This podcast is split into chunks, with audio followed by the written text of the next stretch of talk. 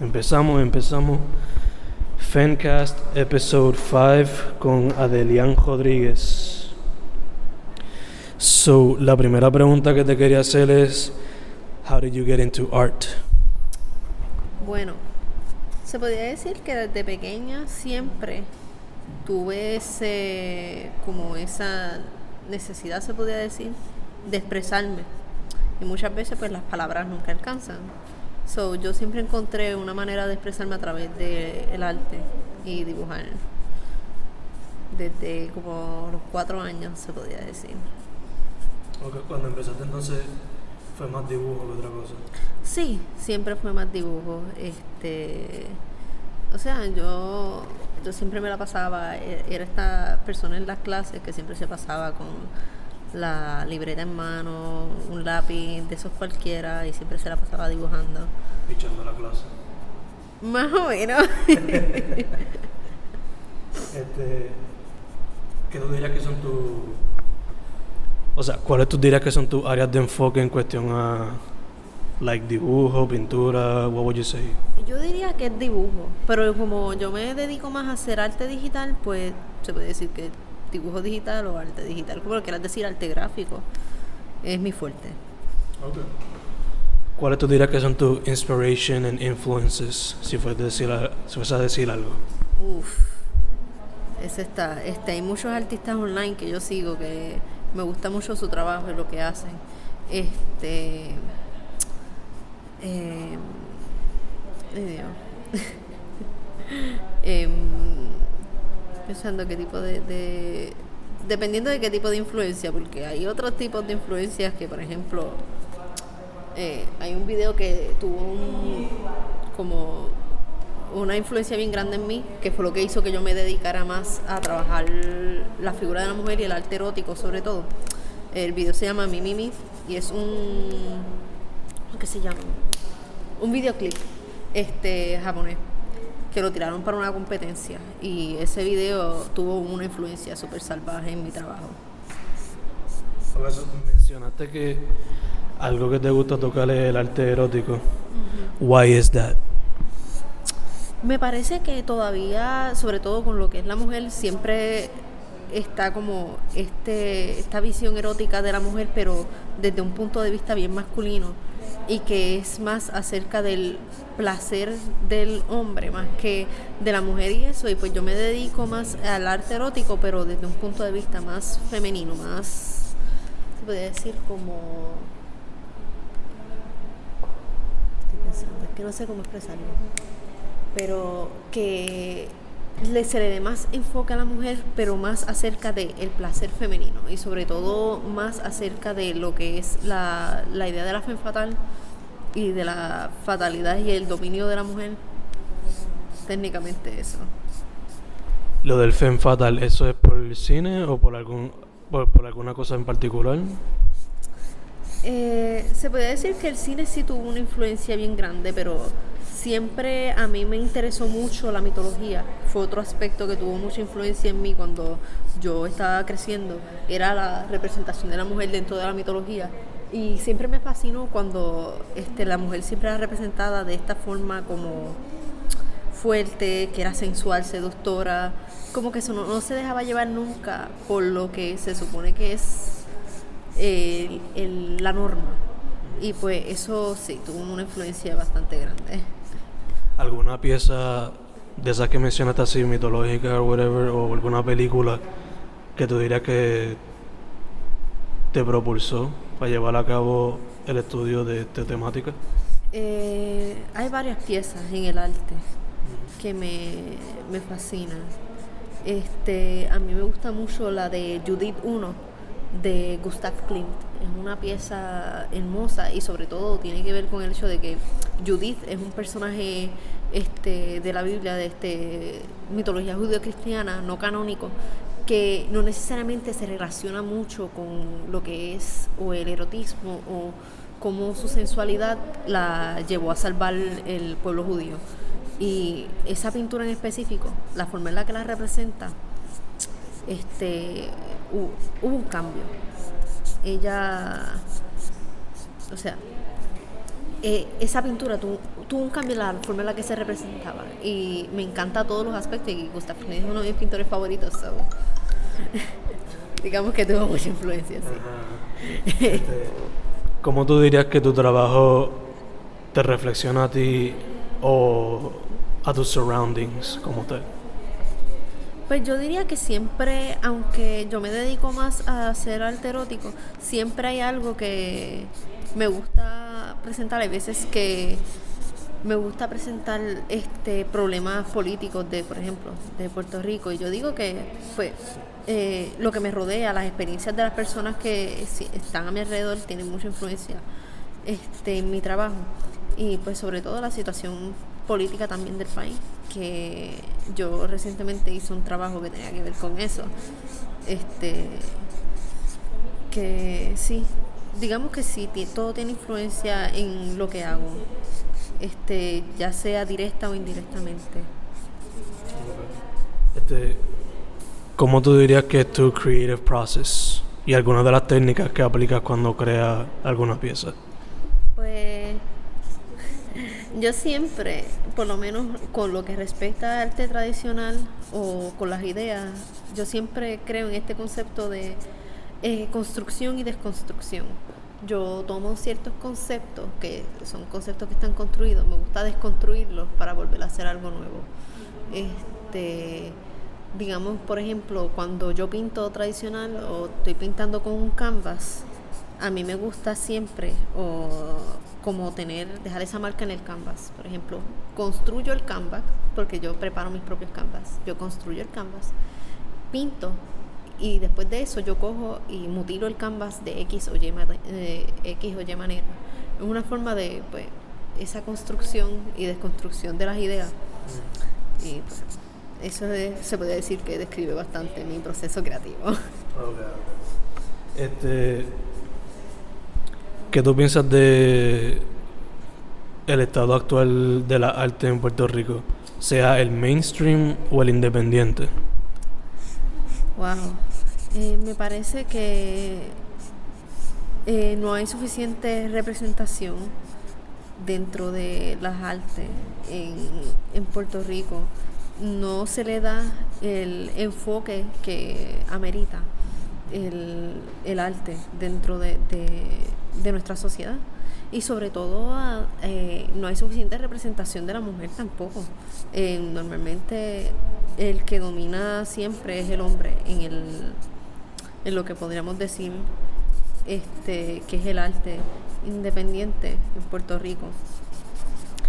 Pero mm, creo que se necesita trabajar mucho eh, respecto a o sea, la, el arte en Puerto Rico, pero yo considero que más todavía es educar a las personas respecto a, a- al arte para que entonces haya mejor representación, haya mejor, o sea, para que las personas entiendan.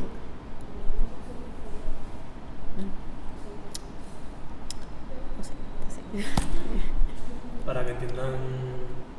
Pues que entiendan el arte en sí, porque el puertorriqueño tiene esta idea de que um, el gran arte es el que se encuentra en los museos, o- y museos sobre todo del extranjero, no ni siquiera los museos puertorriqueños. Siempre tendemos a ver lo extranjero como que es mejor que lo nuestro, cuando no es así. Aquí tenemos excelentes artistas, tenemos excelentes, este, en todos los ámbitos de- del arte, tenemos excelentes escultores, este, arte indie, excelentes este, artistas de cómics, pero no se le da la importancia que amerita porque el público no está educado y si el público no está educado con respecto a lo, cómo son los procesos, cómo es que nosotros trabajamos, la importancia del arte y la cultura. Este, si no se trabaja con eso, pues el público va a seguir ciego, no va a entender entonces por qué es tan importante preservarnos a nosotros los artistas. Que quizá un poquito más de educación en cómo apreciar el proceso y todo eso quizá Cambia un poco la forma en la que este, las personas ven el arte en Puerto Rico. la perspectiva poco a poco vaya cambiando. Este, o sea, tú dirías que eso es un contra de ser un artista independiente quizá. Sí, definitivamente. Este eh, se podría decir que es un problema de uno intentarle salir adelante y pues vender sus obras. Yo por ejemplo, yo, yo vendo más online que dentro de mi propia isla, que es una pena porque de verdad a mí me gustaría que dentro de Puerto Rico yo poder este exponer más mis obras, pero no hay ese support este del resto de, de, los puertorriqueños se puede decir siempre es como un público pequeño como un, tipo de élite que son los que siempre están este pues apoyando a uno me gustaría que fuese algo más amplio, algo así como el deporte, se puede decir que siempre se le da ese enfoque al deporte. ¿Cuáles tú dirías que son los pros de ser un artista independiente? Bueno, lo que yo diría que es bueno es, eh, yo técnicamente trabajo lo que yo quiera, se podría decir. Este, puedo trabajar temáticas que incluso no son convencionales dentro del arte, por ejemplo el erotismo y la exploración de lo erótico en el arte. Eh, también, o sea, tengo mi propio tiempo. Eh, puedo trabajar cuando yo quiera, en el momento en que yo quiera. Este, ¿qué más? Esta la ventaja. Como que tienes la flexibilidad para hacer lo que te dé la gana. Técnicamente. Es lo más o sea, siempre es, es flexible. Lo mejor que tiene este ser artista independiente. ¿Cómo fue? Sí, sí, aquí, aquí, Voy a hacer algo más que me represente, eso vamos a hacer alguna cosa. Todo lo que tú quieras, ¿eh? I'll still keep it though. Este, ok, so, ahora mismo, ¿cuál es la, cuál es la meta? ¿O ah. qué es lo que tú, qué es lo que tú quieres hacer con tu arte? Vamos primero con esa, con esa. Actualmente, por lo menos, mi meta, aparte de graduarme, que soy estudiante del colegio. Mi meta es, em, primero, pues vivir de mi arte. Y si se puede, me gustaría también trabajar en términos de diseño de videojuegos, cosas. Eh, sí, este, también me dedico a diseñar personajes, so mm. me interesa ese campo. So hopefully vivir de tu arte y bregar eventualmente con videojuegos Would you like to work in comics y cosas así también? Este, los cómics no son muy fuertes, pero sí, me gustaría, tengo un proyecto pensado que me gustaría llevar a cabo, aunque no sea muy fuerte. Pero estás abierta a eso. Sí, estoy siempre abierta a oportunidades y sobre todo a aprender. Cool, cool. Este, ok, la primera, la pregunta que te iba a hacer originalmente, que era, este, ya la contestaste de graduarte ahora, go right now, so ¿Qué estás haciendo ahora, además de estudiar y dibujarme esta pieza para el podcast?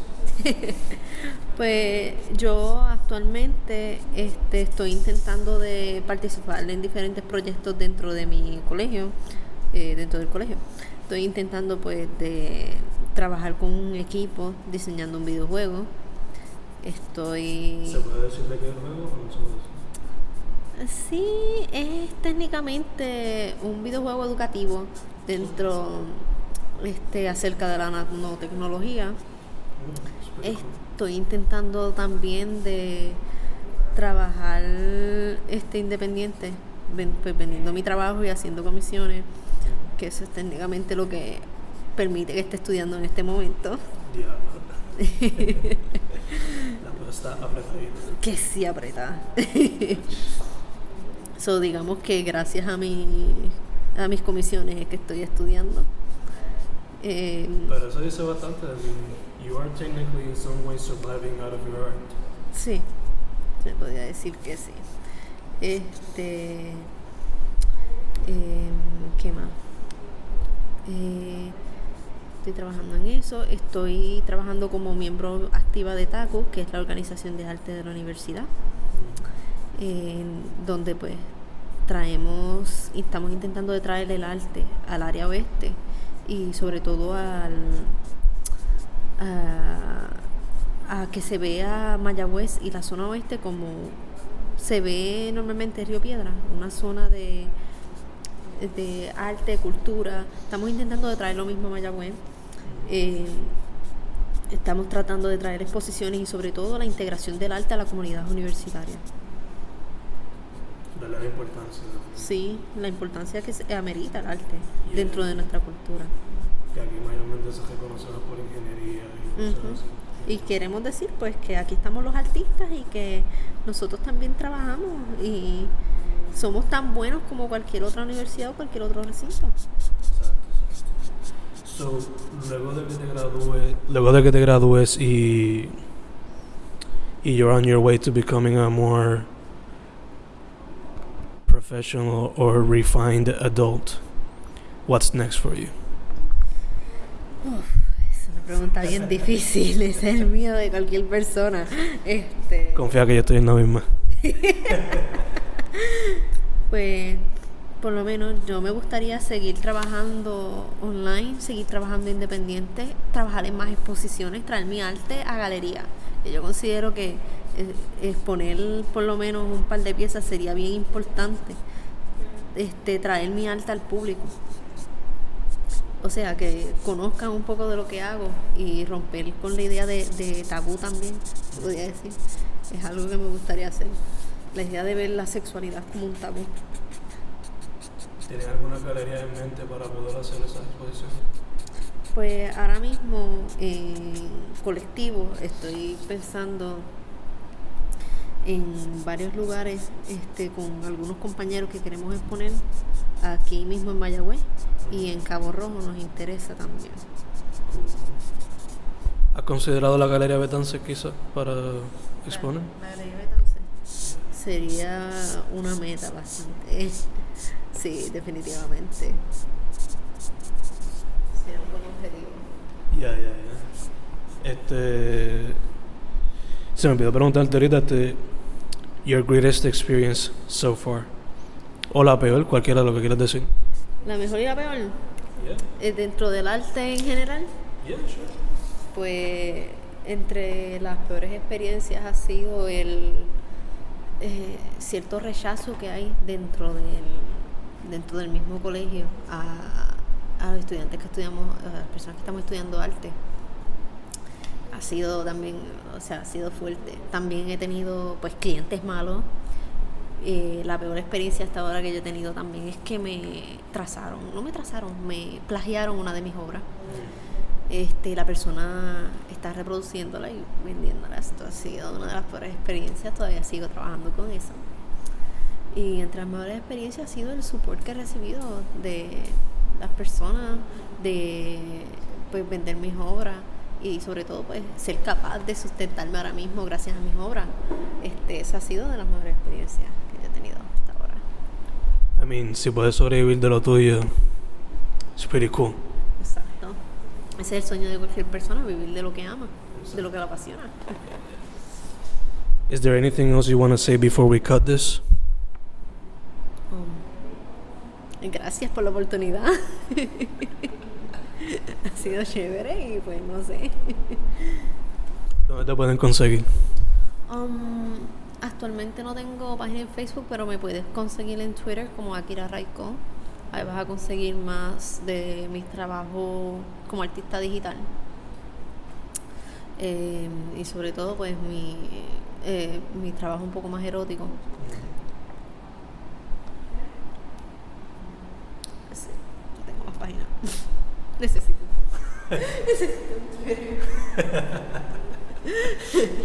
Ok, pues awesome. Ahí cortamos entonces episode 5 del podcast, el Fancast, con Adelian Rodríguez. ¿De dónde? Eh, Santa Isabel. De Santa Isabel, Puerto Rico, donde venden en Víctor Pollo.